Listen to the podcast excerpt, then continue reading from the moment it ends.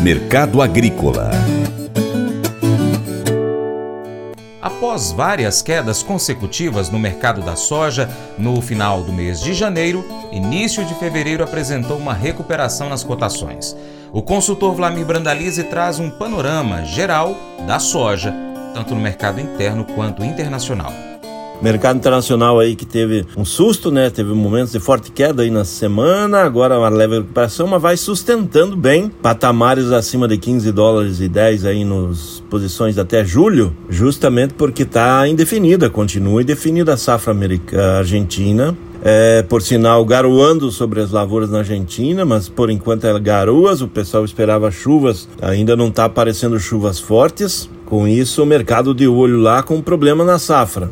Outra situação é a queda do, do dólar forte no Brasil, já abaixo de cinco reais, que acaba limitando a pressão de exportação e Chicago acaba ajudando a corrigir para cima lá as cotações, justamente que dólar barato no Brasil, mercado vai sustentando níveis acima de 15 dólares o bushel lá em Chicago. Os dados aí do clima seguem mostrando um inverno duríssimo no hemisfério norte, continua muito frio e vai jogando aí os preparos de solo aí para o final de fevereiro, março. A dúvida do produtor, continua a dúvida, temperaturas de 10 a 30 graus abaixo de zero no hemisfério norte aí nesse momento. Isso não é nada bom para a safra que vai começar a ser preparada aí, os solos que vão começar a ser preparados nas próximas semanas. Vai atrasar o processo pelo ritmo que está indo a, a situação. E aqui no Brasil, colheita segue ainda em ritmo bem abaixo do que deveria, atrasada em média duas semanas. Os produtores, quando dão uma brecha de tempo no Mato Grosso, vão colhendo. Colheita nas demais regiões ainda é muito pontual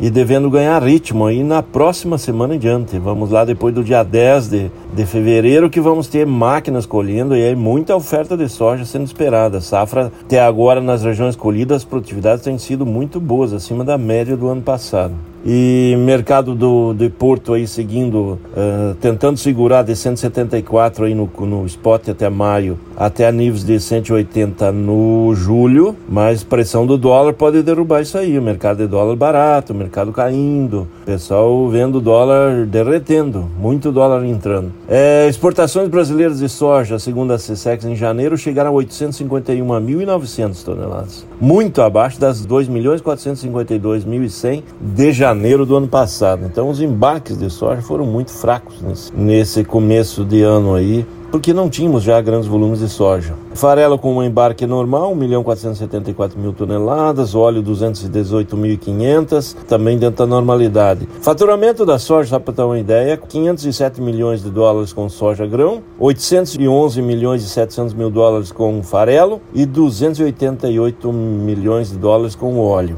Esse é o faturamento do complexo soja agora em janeiro, que ficou um pouco abaixo do ano passado. Né? Safra evoluindo, as lavouras gaúchas continuam sentindo a seca, tem previsão de chuva entrando no fim de semana. Se não confirmadas essas chuvas aí, as perdas gaúchas vão crescer ainda mais. E aí complica muita parte das missões, parte central do Rio Grande do Sul, já está sentindo a seca de maneira bem agressiva e as perdas já são muito grandes nessas regiões aí que não tem chuvas. Esse é o quadro que mostra uma safra de soja com problemas no extremo sul e condições de Santa Catarina para cima praticamente dentro da normalidade. Por isso que continua se mostrando um potencial de safra perto de 150 milhões de toneladas, saídos de quase 44 milhões de hectares plantados. Esse é o quadro da soja.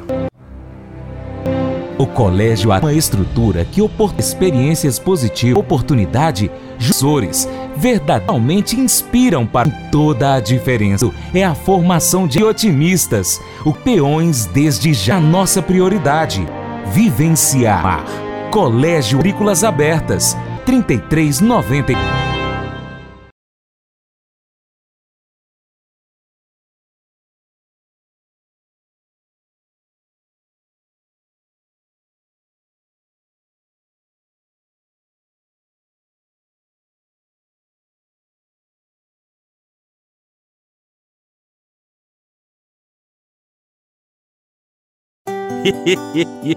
Mas eu vou dizer uma coisa pra você, viu? É, se quiser colocar propaganda sua aqui nesse programa, ó, eu vou dizer um negócio, você vai ter um resultado bom demais, senhor. É isso mesmo, é facinho facinho, senhor. Você pode entrar em contato com os meninos ligando o telefone deles, é o 38, é o 99181 0123, bem fácil. É muito bom porque aí a sua empresa vai sair dentro de um programa que é ligado aí ao homem para mulher do campo. É nós que vai estar tá assistindo e também vai ver sua propaganda. É bom ou não é, só?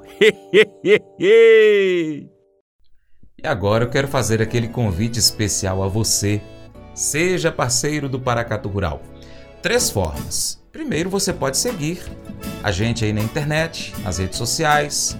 Pesquise no seu aplicativo favorito por Paracatu Rural. Nós estamos no YouTube, no Instagram, no Facebook, Twitter, Telegram, Getter, Spotify, Deezer, TuneIn, iTunes, SoundCloud, Google Podcast e outros aplicativos de podcast. Também temos o nosso site paracaturural.com. Se puder, acompanhe todas elas. 2.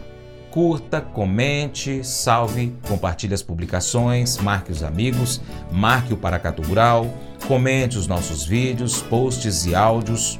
E 3. Se você puder, seja um apoiador financeiro com qualquer valor via Pix ou ainda um patrocinador, anunciando a sua empresa, seu negócio, sua marca, seu produto no nosso site, nas redes sociais e no nosso programa.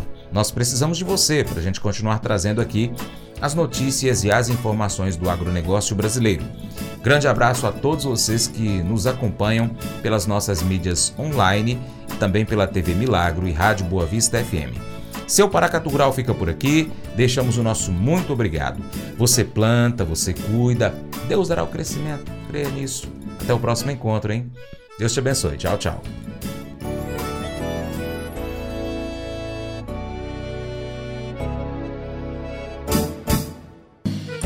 Acordo de manhã para prosear no mundo do campo, as notícias escutar. Vem com a gente em toda a região com seu programa Paracatu Rural. Tem notícias, informação e o mais importante, sua participação. Programa Paracatu Rural.